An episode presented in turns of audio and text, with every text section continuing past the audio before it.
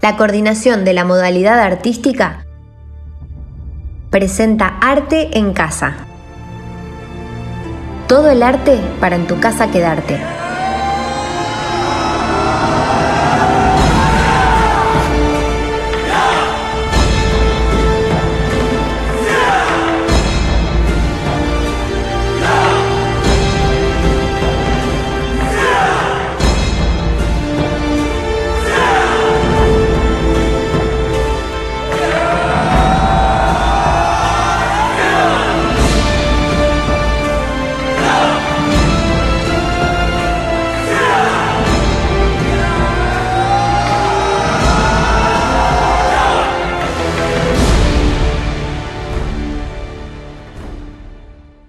Plan ENIA. Embarazo no intencional en la adolescencia. Presenta a Adriana y Martín en ¿La ESI está? La ESI es un derecho. La ESI es un derecho. La ESI es un derecho. La ESI es un derecho. La ESI es un derecho para todos. Para todos, la educación sexual integral es un derecho. En todos los niveles educativos, la educación sexual integral es un derecho. La educación sexual integral es un derecho. La educación sexual integral es un derecho para todos. La educación sexual integral es un derecho. Tenemos diferentes canales de comunicación a través de los cuales las y los adolescentes se pueden contactar y consultar. Asesora en salud integral del adolescente de Colonia Avellaneda, Plan ENIA, Adriana Moix, WhatsApp 343 467 6274 Asesora en salud integral del adolescente de San Benito, Plan ENIA, Jimena Gloria. 343 5 13 20 34 Estamos de acuerdo en que la educación sexual integral es un derecho, pero ¿quién lo dice? ¿Dónde está escrito? Hay todo un marco legal que lo establece. Hay acuerdos internacionales de los cuales nuestro país participa y tiene que cumplir, donde también se establece el modo en el que se tienen que garantizar estos derechos. En la Argentina, la ESI fue sancionada en el año 2006 la ley 26.150 nos dice que es obligatorio implementar la educación sexual integral desde el jardín infantes en todas las escuelas del país, en todos los niveles, en todas las modalidades. Por eso en primaria y en secundaria debería de estar presente. ¡Ay, qué bueno que es saber todo esto, Martín! ¿Y qué pasa con los estudiantes de escuelas privadas? ¿O esto solo es para estudiantes de escuelas públicas? La ley también hace mención a esto y es muy clara. Dice que se tiene que garantizar en todas las escuelas de nuestro país, ya sean de gestión pública o gestión privada. Es un derecho de cada estudiante y cada institución educativa debe de garantizar ese cumplimiento de esta ley. También dice que las familias tienen que estar informadas sobre la ESI que se está dando y cómo se está implementando en estas escuelas. Buenísimo lo que me contás, Martín. Es decir, que la ESI forma parte de los derechos de niñas, niños y adolescentes para que puedan tomar decisiones libres e informadas sobre su cuerpo, sus vínculos, la sexualidad y la salud integral. O sea que eh, la educación sexual integral ayuda a desarrollar la capacidad de reconocer y comprender lo que sentimos, no solo los sentimientos amorosos, sino también los de amistad, compañerismo, solidaridad e incluso aquellos más negativos, como los sentimientos de incomodidad, vergüenza, de repulsión o de rechazo. Y si aprendemos a reconocer estos sentimientos, podemos identificar y tal vez podemos evitar situaciones de abuso. Además, la educación sexual integral contribuye a que niñas, niños y adolescentes aprendan sobre la igualdad de derechos entre todos los géneros. También previene cualquier situación de violencia en la escuela, en la casa, en el barrio. Y también a que puedan decidir con responsabilidad el momento del inicio de las relaciones sexuales, evitar los embarazos no deseados, las infecciones de transmisión sexual qué importante que es que las personas podamos conocer sobre nuestros derechos y en especial en este momento que las y los adolescentes puedan conocer sobre sus derechos. Sí, sí, por supuesto, nadie defiende los derechos si no los conoce a estos mismos. Entonces la pregunta para hacernos es, ¿conoces tus derechos? ¿A dónde lo aprendiste? ¿Estás segura o seguro de cuáles son cada uno de estos? A continuación abordaremos un tema fundamental para todos y todas, tus derechos. Escuchemos con atención. ¿Qué tendrán para contarnos este grupo de chicos y chicas? Tenemos derecho a no ser discriminados o discriminadas por ser varones o mujeres. A no ser rechazados o rechazadas por nuestra orientación sexual. Decidir con responsabilidad el inicio de nuestras relaciones sexuales. A no ser discriminados o discriminadas por nuestra apariencia física u otras características. Ser atendidos o atendidas en la salita o centro de salud. Si ya tenemos 14, podemos ir solos o solas. Expresar nuestras emociones y sentimientos. Junto a tu docente, les proponemos a ustedes conversar sobre los siguientes temas. A veces chicos y chicas tienen relaciones sexuales para quedar bien frente a los amigos, las amigas o la persona con la que salen. ¿Alguna vez se sintieron presionados o presionadas? ¿Cómo lo vivieron? ¿Cómo expresan sus sentimientos? ¿Por qué algunas veces cuesta decir lo que se siente? ¿Con quiénes hablan sobre sexualidad? ¿Tienen algún adulto de confianza con quien hablar? ¿Qué le preguntarían sobre estos temas? ¿Alguna vez se sintieron discriminados o discriminadas por alguna de estas causas? ¿Qué actitudes, palabras y gestos de la vida cotidiana piensan que son discriminatorios?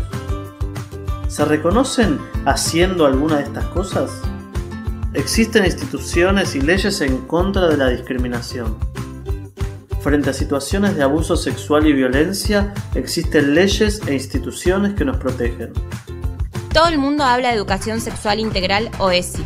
Ahora que nos conectamos para ir a la escuela, podemos saber más sobre ESI en la plataforma Seguimos Educando. Cuando querés saber algo, haces la vieja confiable. Googlear. No tengo pruebas, pero tampoco dudas. Sí, en internet encontrás mucho, pero a veces... No lo sé, Rick, parece falso. Ahora podemos acceder a información confiable y segura sobre ESI para aprender a conocer nuestros cuerpos, a ser más responsables con la sexualidad y las identidades, a expresarnos, a no discriminar y construir relaciones respetuosas.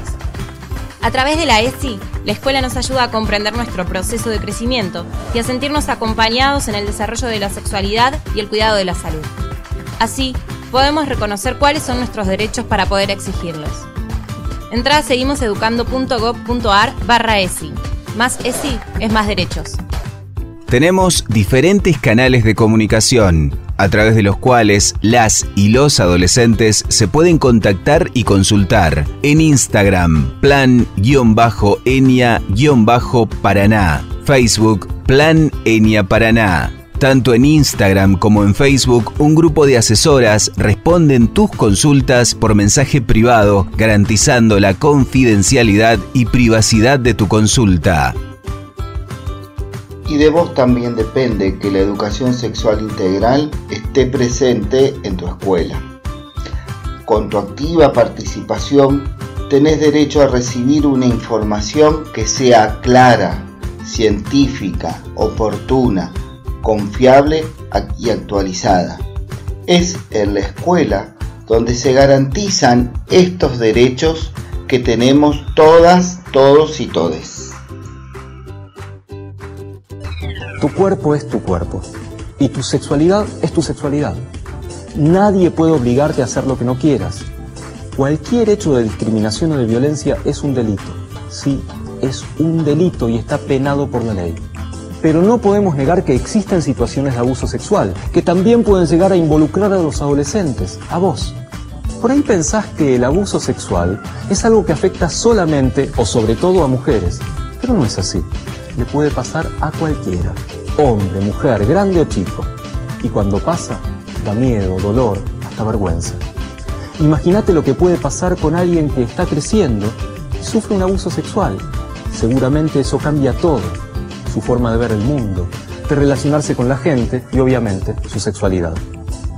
Así que además de hablar de los cambios en tu cuerpo, tenemos que hablar de estas cosas para que no pasen más, para que puedas defenderte, para que conozcas tus derechos y para que se entienda que el abuso sexual es un delito con responsables y víctimas. ¿Sabes qué dice la ley? Que si alguien se entera de que un chico o un adolescente sufre abusos sexuales, tiene que denunciar el hecho y que el Estado se tiene que hacer cargo. Es más, según la ley, cuando los problemas vienen claramente de la familia, cuidar a estos chicos es más importante de preservar la vida privada, lo que ocurre puertas adentro y nadie se entera. ¿Cómo los podemos cuidar? De nuevo, en muchos de estos casos es difícil, muy difícil, pero sos vos, es tu cuerpo y es tu derecho. Hay que saber decir que no, hay que pedir ayuda, y hay que alejarse de las relaciones que se vuelven agresivas o que sospechás que se pueden convertir en abusos y pedir ayuda sin que nos dé vergüenza. El mundo no es siempre lindo o fácil. La Ley Nacional número 26.061 de Protección Integral de los Derechos de las Niñas, Niños y Adolescentes debe proteger de situaciones que atenten contra la integridad psíquica, física, sexual o moral de un niño, niña o adolescente o cualquier otra violación a sus derechos los organismos del Estado deben garantizar programas gratuitos de asistencia y atención integral que promuevan la recuperación de todas las niñas, niños y adolescentes. Es importante que aprendamos a reconocer, escuchar y confiar en las propias emociones y sensaciones. La escasa confianza en nosotros mismos y la baja autoestima nos pueden hacer más vulnerables frente a las agresiones, ya sean sexuales o no. El cuidado personal también implica ejercitarnos en la toma de decisiones, aprender a decir que no y no recibir presiones de ningún tipo. Si eso llegase a suceder, es importante que nos alejemos de esas relaciones. Y si por alguna razón no lo podemos hacer, podemos hablar con algún adulto de confianza. Pedir ayuda también es una manera de cuidarnos. Tanto en Instagram como en Facebook, un grupo de asesoras responden tus consultas por mensaje privado, garantizando la confidencialidad y privacidad de tu consulta. ¿La pastilla de emergencia es abortiva? No, la anticoncepción eh, de emergencia no es abortiva porque la función de esta pastilla es eh, retrasar la ovulación y espesar el moco del cuello del útero, entonces evita que se junten el óvulo con el espermatozoide. En caso de que ya se hayan juntado eh, y se haya producido el embarazo, la pastilla de emergencia no tiene efecto. Entonces el embarazo continúa su curso y no genera ningún tipo de daño en el embrión. Tenemos diferentes canales de comunicación a través de los cuales las y los adolescentes se pueden contactar y consultar. Línea Salud Sexual y Reproductiva 0800-222-3444. Hola, me gustaría que me puedas recomendar un método anticonceptivo 100% seguro. En realidad no te podría recomendar eh, cuál es el mejor método porque no hay un método que sea mejor o que sea peor que otro. Eh, ningún método es 100% seguro así se lo use correctamente, porque cada método tiene sus particularidades, tiene sus ventajas y desventajas. Eh, por eso es importante que vos puedas conocer todos los métodos anticonceptivos eh, y así poder elegir cuál es el mejor para vos, porque eso va a variar de acuerdo al estado de salud, a las preferencias, a las costumbres de cada persona. Eh, siempre recordá que el único método que evita el embarazo y las infecciones de transmisión sexual es el preservativo. Yo quiero saber si es verdad que los preservativos del centro de salud no sirven. No, eso no es así. Eso tiene que ver más bien con un mito, un prejuicio sobre los preservativos, porque en realidad eh, los preservativos que compras en la farmacia o los que solicitas o retirás del centro de salud pasan por los mismos controles de calidad. Así que no, podés eh, seguir usando tranquilo los preservativos de los centros de salud. Plan ENIA Embarazo no intencional en la adolescencia. Presentó a Adriana y Martín en ¿La ESI está?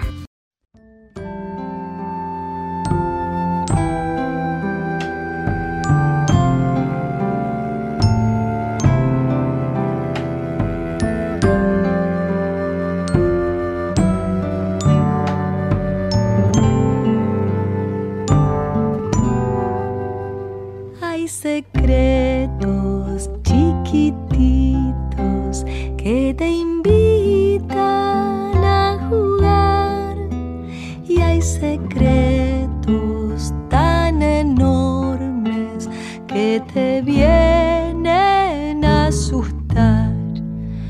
Hay secretos livianitos que te llevan a volar y hay secretos tan pesados que no dejan respirar.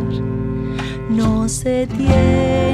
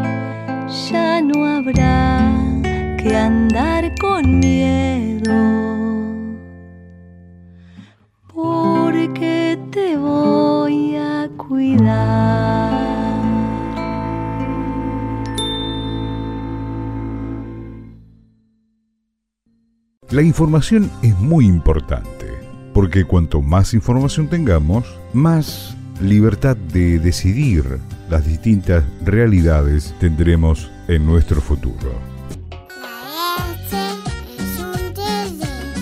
Todos los adultos tienen que respetar a los niños, a no discriminar a los demás niños. A los derechos de los niños hay que respetarlos. En todos los niveles educativos, la educación sexual integral es un derecho.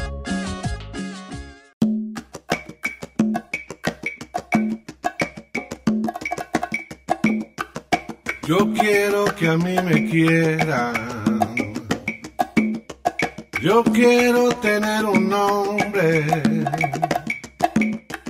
Yo quiero que a mí me cuiden si me enfermo o estoy triste, porque yo quiero crecer.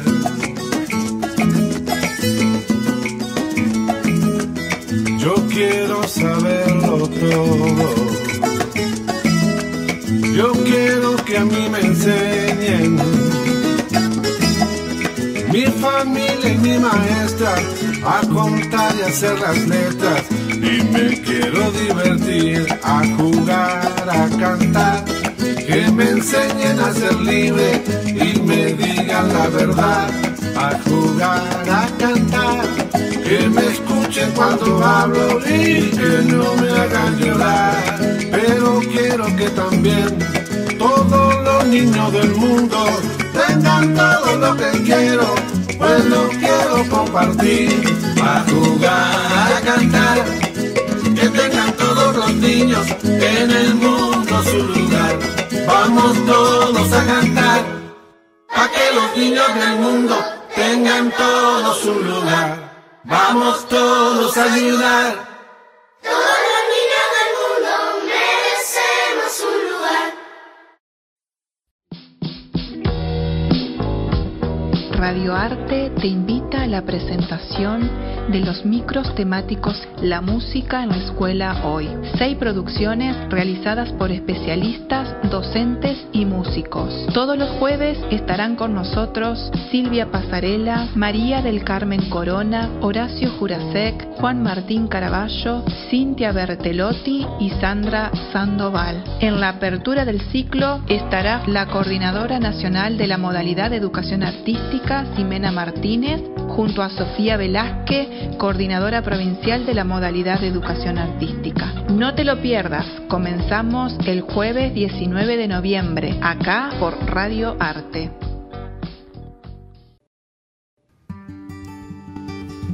Hola, mi nombre es Jimena Martínez, soy coordinadora nacional de educación artística del Ministerio de Educación de la Nación. Antes que nada quiero agradecer al equipo de trabajo de la provincia de Entre Ríos por la para compartir con ustedes este espacio, este ciclo que están llevando adelante y en el que estarán compartiendo reflexiones y experiencias sobre el lugar de la educación artística en la escuela. Quiero contarles que el espacio que hoy coordino es un espacio que ha sido restituido como tal en el ámbito del Ministerio de Educación en cumplimiento con lo que establece la Ley de Educación y este hecho tiene una relevancia sumamente importante, sumamente significativa, porque vuelve a instituirse como un espacio de interlocución, de diálogo, de intercambio con las 24 jurisdicciones para llevar adelante acciones que impliquen el fortalecimiento y la expansión de la educación artística en todo el territorio nacional. Y en este sentido remarco la importancia de su restitución y que las 24 jurisdicciones estén involucradas en espacios de gestión para llevar adelante una agenda, una agenda de trabajo con el objetivo principal de reposicionar a la educación artística como derecho, con énfasis en lo popular, en lo latinoamericano, en lo contemporáneo, en lo colectivo, tal como establece nuestros marcos, nuestros marcos normativos.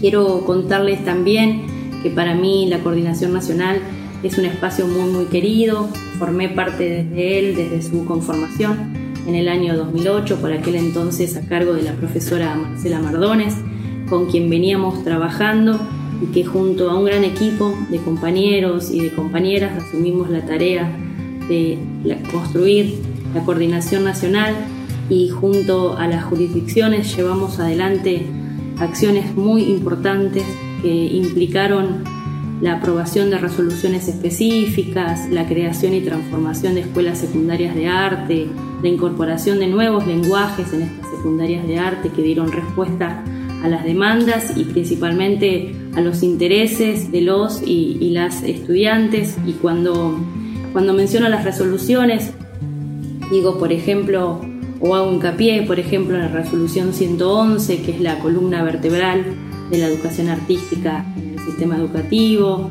o la resolución 120, que sienta las bases para los criterios generales de organización de la secundaria de arte en sus tres organizaciones, orientada, específica y artístico-técnica, o lo que implicó la aprobación de los núcleos de, aprendizaje prioritario para los cuatro lenguajes en, en la escuela primaria, para música, para danza, para teatro y para artes visuales, y también para la escuela secundaria y con la incorporación, como decía, de nuevos lenguajes, que son las artes audiovisuales, artes multimediales y el diseño.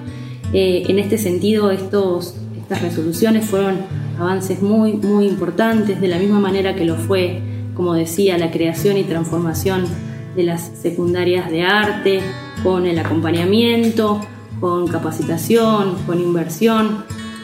En este sentido, como ustedes saben, la educación artística tiene presencia en la educación obligatoria y también en la formación específica y profesional a cargo de instituciones que van desde el nivel inicial hasta el nivel superior y aquí las secundarias de arte tienen un rol muy, muy, muy importante, como decía. En lo que respecta al circuito de la educación artística en la escuela obligatoria, como saben, su función no es la de formar artistas, sino que su objetivo principal está en contribuir como campo de conocimiento a la formación ciudadana, al pensamiento divergente, abstracto, al pensamiento crítico. Y en este sentido remarco la educación artística como derecho al alcance de todos, al alcance de todas, que tienda a reducir las desigualdades y ampliar las posibilidades, que en definitiva democratice el acceso y la producción de los bienes simbólicos, de los bienes culturales.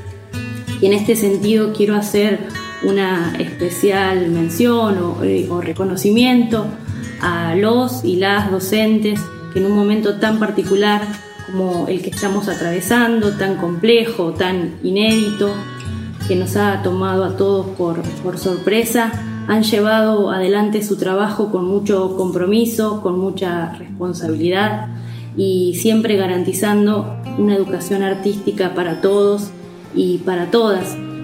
En este sentido me parece que, lo que fui compartiendo con ustedes hasta aquí nos permite pensar y situarnos en el título del ciclo que hoy nos convoca y que es la música en la escuela hoy.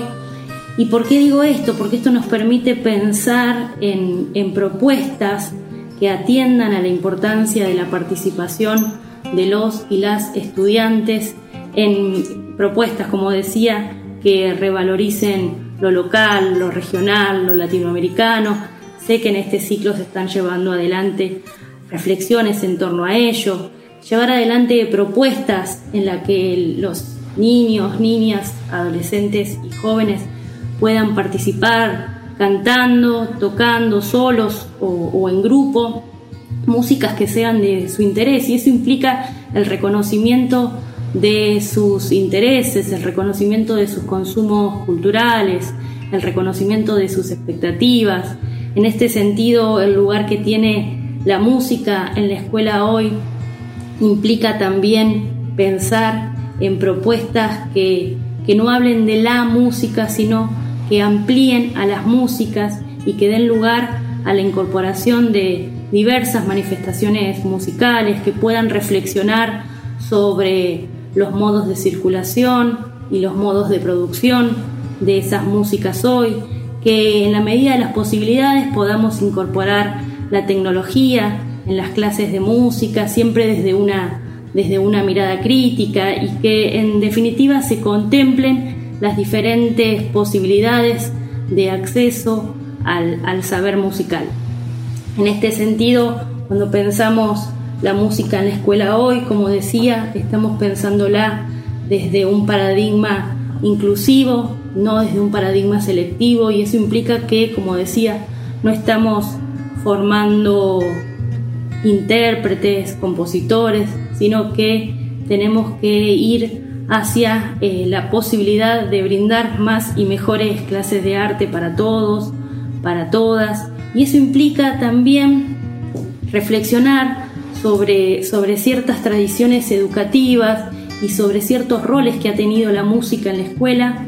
Y insisto, creo que los ciclos como el que ustedes están llevando adelante va en ese sentido porque nos permite pensar en clave justamente de qué lugar le damos hoy a la, música y los invito a, compartir y a, reflexionar con los demás docentes, siempre pensando, siempre pensándonos con otros siempre pensando en nuestras prácticas este, y, compartiéndolas. Así que bueno, quiero agradecer nuevamente al equipo de Entre Ríos por la invitación que me han cursado y les dejo un gran, un gran abrazo. Hola, mi nombre es Sofía Velázquez, soy la coordinadora de la modalidad artística del CGE les quería comentar que nuestra modalidad se encuentra enmarcada en los lineamientos de la educación artística en el sistema educativo argentino y es resignificada en los objetivos y particularidades de la educación entrerriana como una educación de calidad e inclusiva. Así es como se plantea desde una distribución igualitaria de saberes propios del campo del arte, con la enseñanza de los diferentes lenguajes, como es música, teatro, danza, artes visuales, siendo estos los más sólidos en el sistema educativo, con objetivos que atienden al desarrollo de capacidades vinculadas a la interpretación crítica de la realidad sociohistórica y a la producción cultural identitaria del contexto provincial, nacional, latinoamericano. Eh, estos lenguajes eh, se cristalizan a través de propuestas dentro de la educación formal, eh, obligatoria y no obligatoria, desde el campo general y desde el campo específico, a través de diferentes formatos según el nivel. Es decir, si hablamos de nivel primario nos referimos al área artística, donde se desarrollan artes visuales y música, y el resto de los lenguajes a través de las propuestas de la jornada ampliada de la escuela niña. Estos lenguajes tienen una particularidad, la enseñanza de estos lenguajes en la escuela niña tiene una particularidad que tiene que, tiene que ver con eh, eh, los objetivos del, proyecto mismo, ¿no? donde la enseñanza eh, artística se cruza o va trenzada con contenidos transversales o propuestas que dentro de la institución creen posible o necesario abordar. Del mismo modo, la escuela secundaria propone eh, tres modalidades. La secundaria orientada, donde los lenguajes artísticos, música y artes visuales están presentes dentro de la educación, eh, dentro del campo, eh, campo general, como es música y artes visuales de primero a cuarto. Y también aparecen en la secundaria especializada con la que este secundario son los ex bachilleratos artísticos donde se incorporó eh, a partir del 2011 con la resignificación eh, una nueva estructura como secundario especializado de arte en música o en artes visuales. También en la secundaria mm, específica, que es el corazón de la modalidad, eh, también toma con fuerza estos dos lenguajes, que, teatro, que es música y artes visuales, donde las propuestas son de orden eh, son formales pero no son obligatorias y están orientadas a la formación vocacional, infantil, eh, básica o podríamos decirle también como propedéutica, así como el, gran destaque que tiene que ver con la formación para las industrias culturales. Eh, nuestra provincia ya poseía instituciones de, este, de esta, que datan de más de 60 años las cuales fueron resignificadas e inclusive se incorporaron instituciones nuevas. Tal es el caso que incorporamos hace poquito tiempo en la formación específica al lenguaje de la danza a través de la Escuela de Danza de Paraná. Bueno, eh, también les quería comentar que dentro de los, este, ámbitos de pertenencia de la modalidad que, que apuntan hacia lo institucional, curricular y desarrollo profesional, eh, acompañamos todas estas instancias de creación y resignificación de propuestas, escritura de documentos y aporte al fortalecimiento de los lenguajes. Eh, la realidad del contexto histórico y social nos ha modificado en gran medida nuestras prácticas educativas y en este sentido hemos aprendido, emprendido acciones que tienden a acompañar la tarea del supervisor, equipos directivos, fundamentalmente nuestros docentes. Eh, nos encontramos en diálogo entre la educación para el arte y por el arte, entre lo individual y lo individual y lo grupal, entre lo presencial y no presencial, entre lo diverso y lo común, pero siempre bajo la bandera de una educación de calidad y como derecho. Eh, también les quería presentar los micros temáticos. Eh, vamos por la tercera edición donde iniciamos con teatro, luego realizamos con danza y ahora estamos eh, presentando los de estos, estos este, micros es un acercamiento a los lenguajes artísticos para, con la idea de, mm, rescatar experiencia, escuchar las voces de nuestros este, profesionales, de, docentes de gran trayectoria, que puedan este, transmitirnos a través de sus propias experiencias una mirada sobre el, arte en la escuela, en general, ¿no? En este caso, por ejemplo, para música como primer eje de, diálogo, vamos a, desarrollar el lenguaje musical y sus medios de producción. ¿Para qué? Para promover el espacio de la música como lenguaje específico, con sus formas particulares de enseñar y valorizar su presencia dentro del entorno escolar. Y para ello eh, nos dejarán sus aportes eh, las colegas Silvia Pasarela, María del Carmen Corona, Cintia Bertelotti, Horacio Jurasek, Juan Martín Caraballo, Sandra Sandoval y también nuestra coordinadora nacional, Ximena Martínez. Bueno, nos vemos en el próximo micro.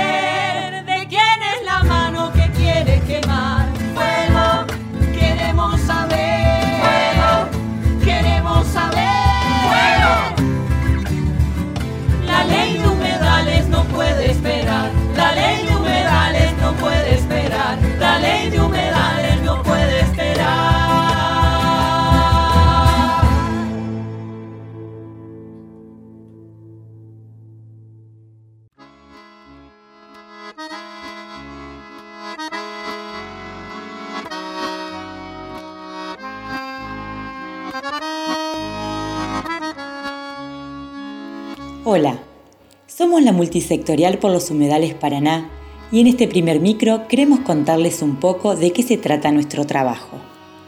La Multisectorial por los Humedales Paraná nació el 1 de agosto en un encuentro autoconvocado e impulsado por jóvenes donde nos concentramos para debatir, visibilizar y accionar ante la situación crítica y amenazante hacia los humedales y más generalmente la biodiversidad entendiéndonos como parte y no como dueños de ella. En ese momento nos convocaron el humo y las cenizas que llegaron a la ciudad, las que reflejaban las consecuencias de este sistema capitalista basada en el saqueo y el extractivismo. Esa asamblea fue la primera de tantas que se repitieron posteriormente, la cual es la forma que elegimos para debatir y organizarnos, apuntando también a crear comisiones de trabajo para pensar estrategias de luchas más directas y concretas y comunicarlas al resto de la sociedad. Actualmente somos un grupo diverso de activistas, profesionales, estudiantes, docentes, artistas y demás, quienes también tenemos gran variedad de edades, pensamientos, identidades y sentires. Valorándose esas diferencias, nos unimos por un motivo en común, la defensa por la biodiversidad. Nuestras visiones están fundadas en transformar las formas de relacionarnos con la naturaleza y nosotros mismos, con el objeto principal de vincularnos sanamente y sin violencia. Para fortalecer esta forma creemos necesario cambiar estructuras, partiendo del cuestionamiento de nuestros hábitos de producción y consumo, basándonos en modelos como la agroecología, la soberanía alimentaria y la sustentabilidad. De este modo comprendemos y percibimos que el camino es en comunidad y en armonía con la naturaleza, incluyendo todas las voces y las especies que la habitan, y así nos encaminamos hacia una transformación colectiva. Una de nuestras formas de acción es organizar acciones presenciales, respetando los protocolos de seguridad, como así también apuntamos a compartir información en redes sociales sobre los incendios y sus consecuencias, y en gran parte sobre la importancia de los espacios naturales de la que somos parte. Sostenemos el arte y la educación ambiental como herramienta potenciadora y auténtica, participando siempre de manera colectiva. En materia legal nos ocupamos de conocer las numerosas legislaciones e impulsar propuestas, promoviendo cambios estructurales y progresivos en la configuración jurídica. En nuestras acciones también reflejamos y exigimos la responsabilidad del gobierno para con la biodiversidad, teniendo en cuenta la necesidad y la importancia de proteger y preservar los ecosistemas. Queremos invitarte a formar parte de la multisectorial por los humedales Paraná. La biodiversidad te está necesitando. Nos nucleamos en defensa de los humedales, los ríos y la biodiversidad buscando generar un profundo cambio de modelo productivo. Para eso conformamos la multisectorial que cuenta con comisiones que nos permiten llevar adelante la lucha. Educación, seguridad y logística, legislación y proyectos, comunicación, que se divide en arte, diseño y comunicación, son los espacios en los que puedes sumarte y trabajar junto a nosotros. Búscanos en las redes sociales. La lucha es ahora. Defendamos juntos la biodiversidad. Sumate a las comisiones. Queremos contarte también que se han estado realizando y se realizarán por la Semana de los Humedales una serie de acciones que te contaremos a continuación. En el día de ayer miércoles estuvimos charlando por Meet con Américos Bartman y Jorge Daneri sobre la situación ambiental en la Constitución Provincial. Hoy jueves se estará lanzando a la venta el boceto que inspiró el mural que se pintó el pasado 9 de noviembre en el Club de Canotaje de Paraná, para recaudar fondos a beneficio de la multisectorial. Toda acción genera gastos que entre todos podemos solventar. Dale, copate y colabora. Comunicate con nosotros y te decimos cómo hacer. También les pedimos que estén atentos a las redes porque se realizarán medidas de visibilización para exigir que el tema de la ley de humedales sea tratado lo antes posible, ya que si no entra en la agenda en la última reunión de mañana viernes, tendremos que esperar hasta el año que viene y la urgencia es ahora. Compartí, multiplicá y accioná. Y para cerrar la semana de los humedales, el próximo sábado 21 de noviembre estaremos realizando una bicicleteada y campaña informativa hacia el túnel subfluvial.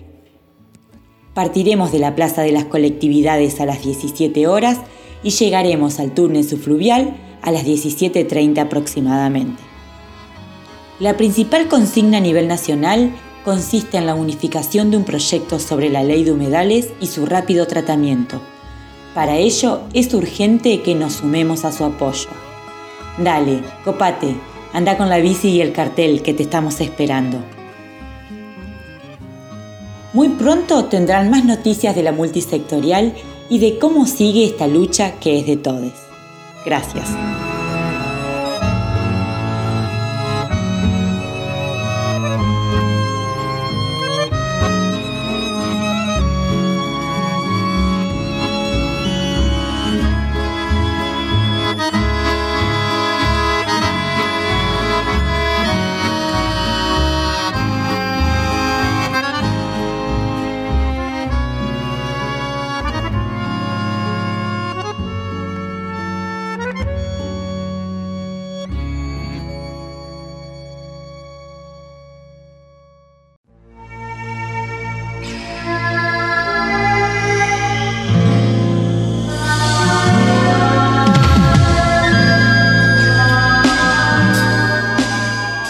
Soy Antonio Tarragorros, queridos alumnos gurises entrerrianos, y con la ayuda técnica de mi querido hermano el maestro Hugo Mena, aquí estoy en Radio Arte del Consejo General de Educación, específicamente en la coordinación de la modalidad artística.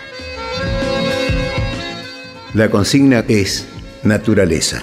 Salvemos el arte, salvemos la vida. Esta obra que escribí relacionando música en extinción con flora y fauna en extinción. Queridos gurises entrerrianos, queridos alumnos entrerrianos, tenemos que proteger entre todos la flora, la fauna y la cultura entrerriana, la chamarrita, el chamamé, el tanguito liso, las polcas, la música entrerriana. No se olviden que la chamarrita entrerriana es la delfina cantando. Se hizo canto y va volando y es de luz en la mañana. Cuando atardece azul grana del último resplandor, es una entrerriana flor. La ves aunque no la mires espera a Pancho Ramírez para cantarle su amor. Salvemos el arte, salvemos la vida. Capítulo 14 El aguaraguazú y el chamamé. Letra y música de Antonio Tarragorros. Artistas invitados Ramona Galarza y el dúo de Rosendo y Ofelia. Año 1995.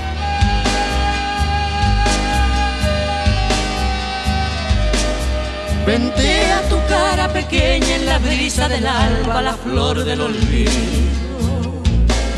Patitas de junco costero, pelito de ciervo, vení que te quiero. Es triste pensarte querido, ojitos de estrella que mueren en el río. Queremos salvarte, chamigo, purices del pago, ofrezcanle abrigo. Aguaraguazú, luz del pajonal, sol de invierno frío. Aguaraguazú, ella agua de miel, quiero darte abrigo. Virgen de Itatí, Tendecilianga, es un correntino que no tiene paz. Aguaraguazú, quiero darte un nido. Aguará quiere decir zorro. Iguazú quiere decir grande. Bueno, la guará Guazú es un cánido, vive en el nordeste de nuestro país y está vinculado con creencias como la del lobizón, por ejemplo, por su tamaño. Los que no lo conocían y lo veían de noche porque sus hábitos son nocturnos, bueno, creían que estaban viendo un lobizón. El pelaje de él es pardo rojizo y las patas son negras. Fundamentalmente es carnívoro, sin embargo es posiblemente el que consume mayor cantidad de vegetales. Come frutas. El aguaraguazú. Caza solo y de noche siempre. Es un gran caminador. Puede llegar a cubrir una distancia de 4 o 5 kilómetros en una hora sin descansar. Su andar es rarísimo porque camina llevando cada paso las dos patas de un mismo costado hacia adelante. Puede tener tres cachorros por aparición. Y son oscuros con la punta de la cola blanca. Vive bastante aislado la mayor parte del año. Aislado de sus congéneres, ¿no? El aguará guazú. Vente a tu cara pequeña la brisa del alba, la flor del olvido. Patitas de junco costero, pelito de ciervo, vení que te quiero. Es triste pensarte aterido, ojitos de estrella que mueren en el río. Queremos salvarte, chamigo, Ulises del palo, ofrezcanle abrigo. Aguaraguazú, luz del pajonal, sol de invierno frío.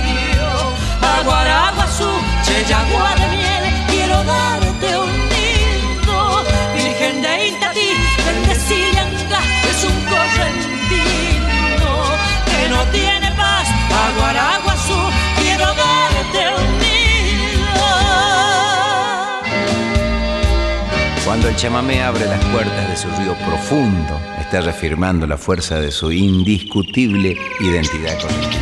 Provenga de donde provenga, cuenta con una aceptación masiva y un área de desarrollo que abarca todo el país, pero su origen es el litoral. Los autores y compositores le han dado un vuelo que las nuevas generaciones deben cuidar, porque fue discriminado en oscuros tiempos y desde entonces lleva las alas lastimadas. Se llama chamamé, es una especie única y que está en peligroso riesgo de extinción.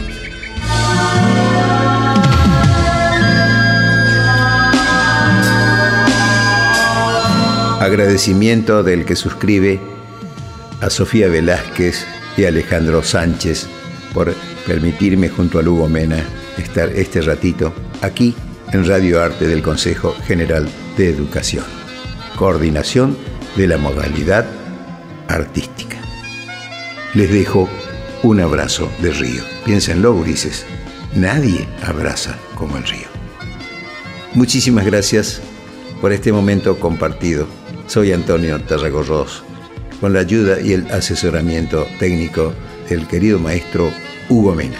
Hasta la próxima.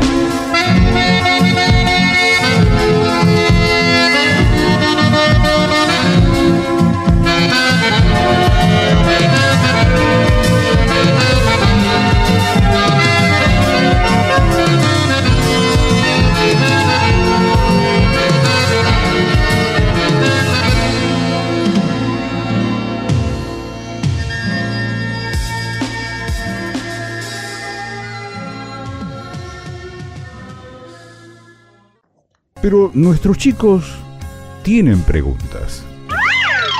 ¿La ESI está o no está? Y también hay respuestas. Hablemos de derechos.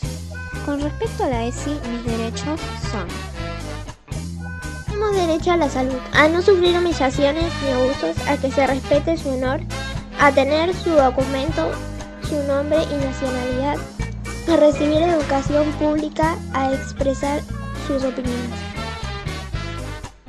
Tenemos derecho a no sufrir humillaciones ni abusos de ningún tipo, a la salud, a hacer deporte, jugar y disfrutar en un ambiente sano, a tener un nombre y un documento y tenemos que ser reconocidos en nuestros derechos con igualdad de condiciones que los adultos.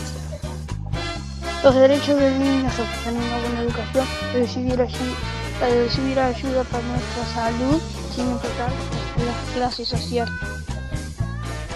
Los niños tenemos derecho a no ser abandonados, a la salud, a crecer en libertad, a recibir protección, a tener una familia, a no ser discriminados.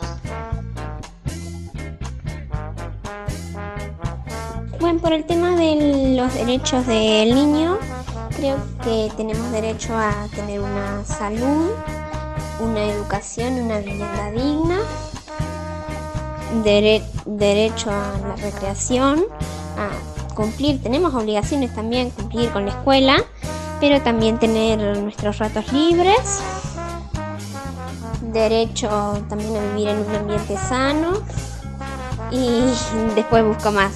Esos son los que me acuerdo, pero después si quieres busco otros. ¿Lo pensamos?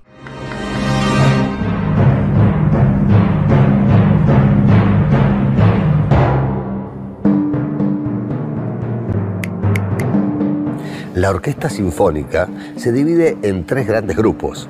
Las cuerdas, los vientos y la percusión. Dicho grupo a su vez se divide en idiófonos, que son los instrumentos que suenan por la vibración de su propio cuerpo, y los membranófonos, que son los instrumentos que cuentan con una membrana tensada que es golpeada con algún adminículo o con la mano, como es el caso del bombo, el redoblante o nuestro protagonista de hoy, el timbal.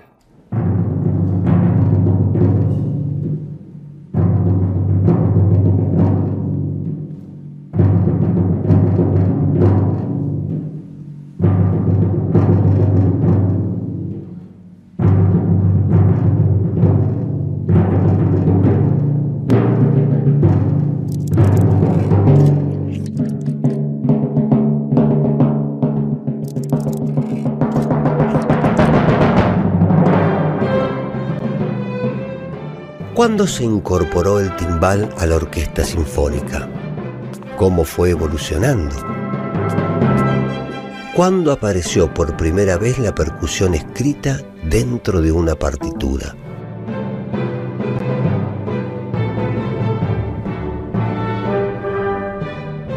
En el mundo de la música, cuando hablamos de percusión nos referimos a un conjunto de instrumentos cuyos sonidos son obtenidos por medio de algún tipo de impacto producido de forma manual o mecánica. Esta definición nos permite inferir que la percusión viene junto a la especie humana desde el mismo comienzo de su existencia. Sin embargo, fue recién en 1675, en pleno periodo barroco, cuando apareció por primera vez la percusión escrita dentro de una partitura. En su ópera Teseo, Jean-Baptiste Lully incluyó un timbal. Algunos años después, durante el clasicismo, el timbal se incorporó definitivamente a la orquesta sinfónica y fue Beethoven quien hizo el salto cualitativo con su concierto para violín y orquesta, donde el timbal comienza la obra. Durante el romanticismo, Berlioz, con su Sinfonía Fantástica, fue el primero en indicarle a sus músicos con qué tipo de baquetas había que tocar determinada parte de la obra, y fue el primero en componer para que varios timbalistas toquen de manera simultánea. Para evitar complicaciones con la afinación de los timbales, Hacia mediados del siglo XIX nacieron las llaves para modificar rápidamente la tensión del parche y así hacer distintas notas. El timbal, como todos los instrumentos que integran una orquesta, también evolucionó y fue en las últimas décadas del siglo XIX cuando aparecieron los timbales con pedal que ayudaron muchísimo a la afinación.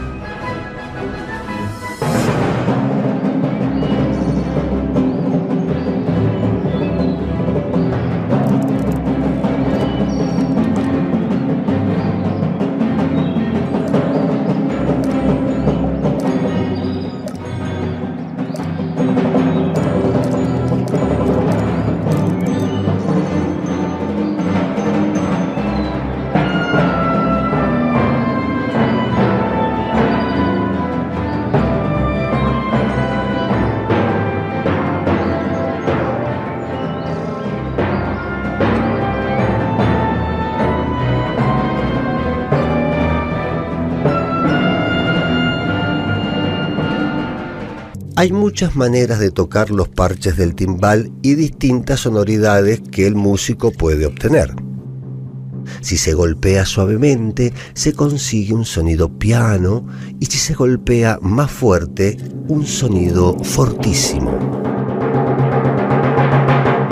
Según qué baqueta se utilice y el sector del parche que se golpee, se produce un color diferente en el sonido. Los timbales a pedal permiten afinar el timbal en diferentes notas con facilidad cambiando la tensión de la membrana.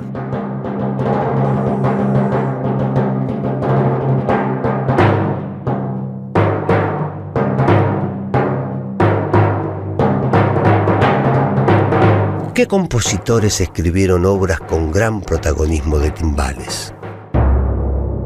¿Cuáles son las obras más destacadas?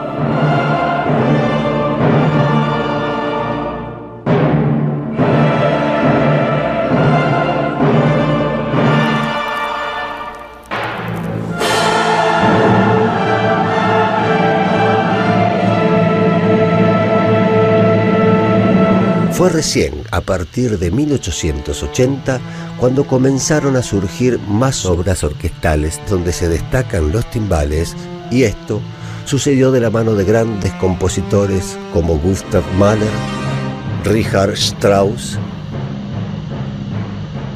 Igor Stravinsky y Gustav Holst, entre otros.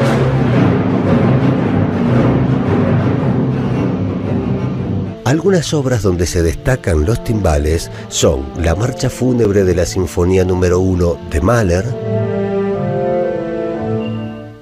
Música para cuerdas, percusión y celesta de Bela Bartok,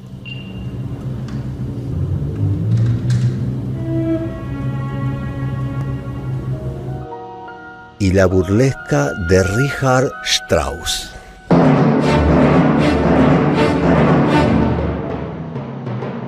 Entre los timbalistas más destacados del mundo encontramos a Tim Adams.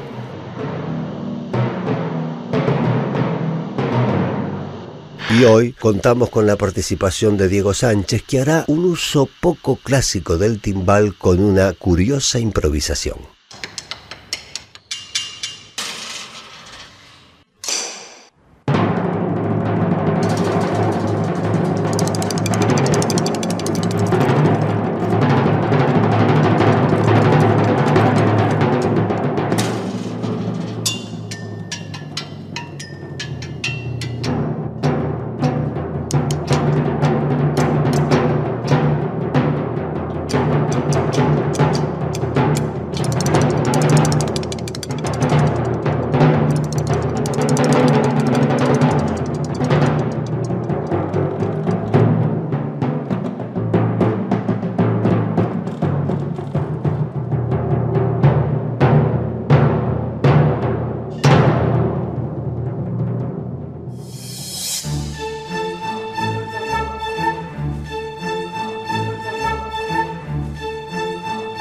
El timbal fue el primer instrumento de percusión que apareció en una partitura.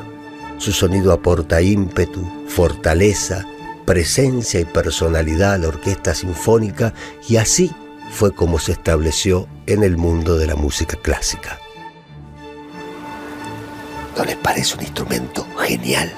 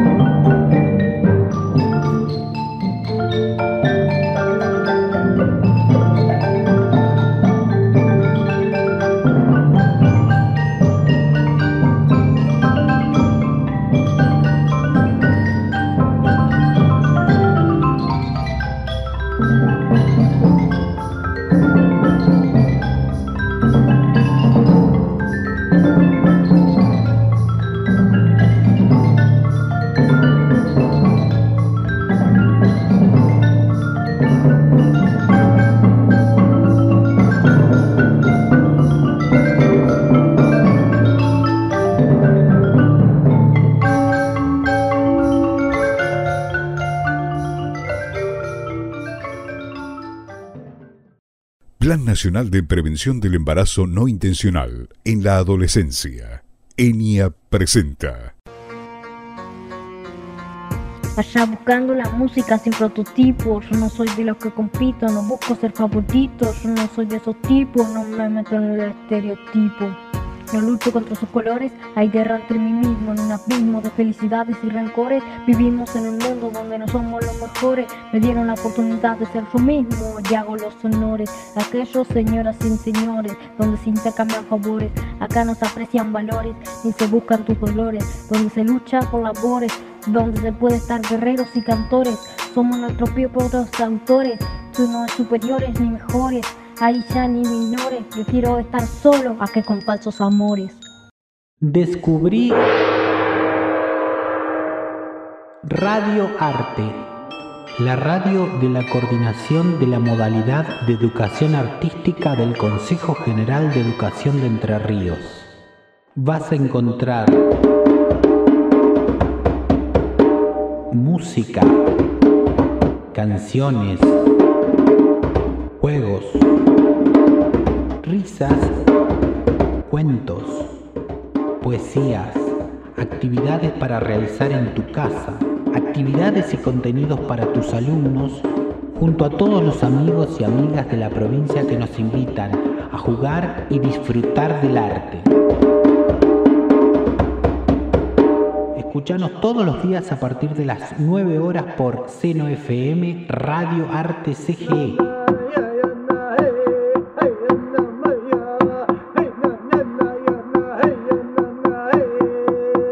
Todo el arte para en tu casa quedarte. ¿Y vos? ¿Querés formar parte de Radioarte? Envíanos tu material a contenido.radioarte.gmail.com Contenido.radioarte.gmail.com